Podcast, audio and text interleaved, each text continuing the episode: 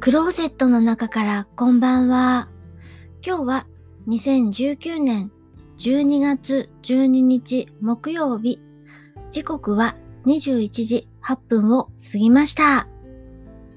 夕張の外の気温はマイナス5度。お天気は雪。風が強くて吹雪いています。今夜お話しするのは海外ドラマゲームオブスローンズのお話をします。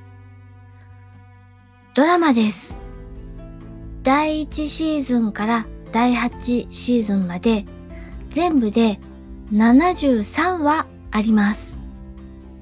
私は全部見終わる前までに2018年2月から見始めて2019年12月まで時間がかかりました。Amazon プライムで見たり、レンタルしたりして、全話やっと完全視聴しました。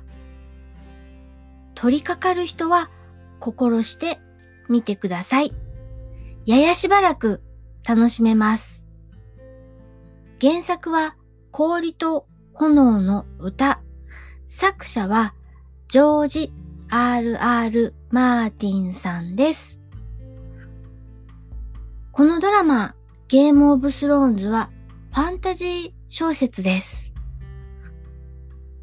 中世のヨーロッパ風な舞台でドラゴンとか魔法が存在する世界です。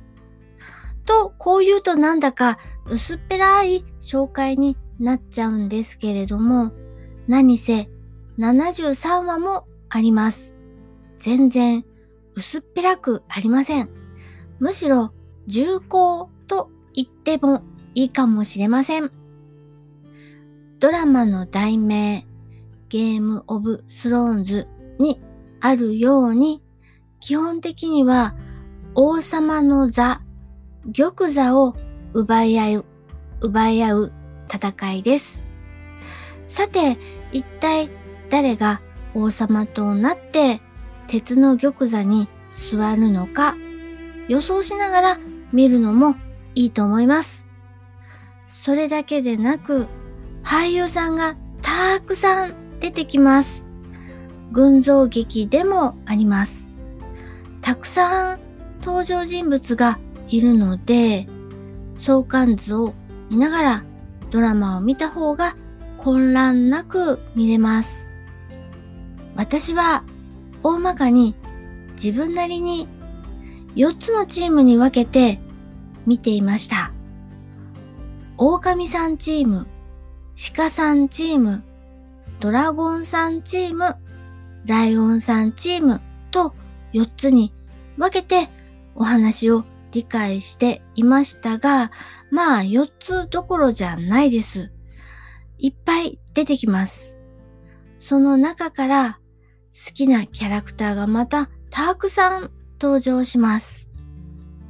浮気症な私はいろいろ好きなキャラクターがいるんですけれども、中でも好きなのはライオンさんチームのティリオン・ラニスターさんです。体は小さいのだけれども、持ち前の知恵と口八丁と強運と、そして人間的な優しさで見せ場がたくさんあります。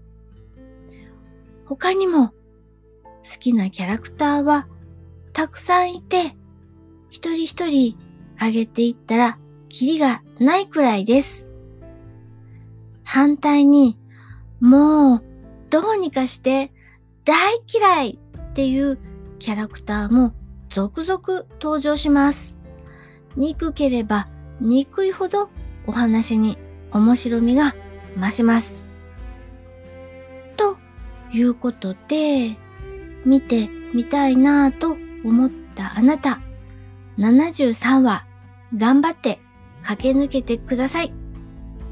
73話すべて見終わったよというあなた、もう一度見直したくなりませんか？私はこうしてお話ししているうちにもう一度シーズン1から見たくなりましたよ。今夜は海外ドラマゲームオブスローンズ全部見終わりましたというお話をしました。それでは夜のゆいろく聞いていただきありがとうございます。北海道夕張からお話はゆいまるでした。おやすみなさい。